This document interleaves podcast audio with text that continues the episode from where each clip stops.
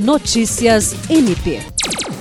O Ministério Público do Estado do Acre, por meio da Promotoria Civil de Sena Madureira, realizou vistoria nos abrigos montados pelo Poder Público para recepcionar as famílias atingidas pela cheia do rio Iaco. O promotor de justiça Luiz Henrique Correia Rolim visitou os alojamentos temporários estruturados pela prefeitura da cidade e conversou com os cidadãos sobre o atendimento ofertado nesses locais, ouvindo sobretudo reclamações relacionadas à segurança.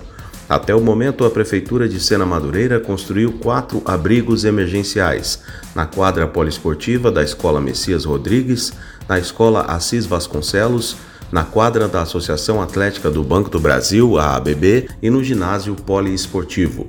Além de averiguar as condições dos abrigos, o representante do MP, acreano, tratou com a Polícia Militar de relatos de atos intimidatórios por parte de organizações criminosas, causando temor às famílias desabrigadas.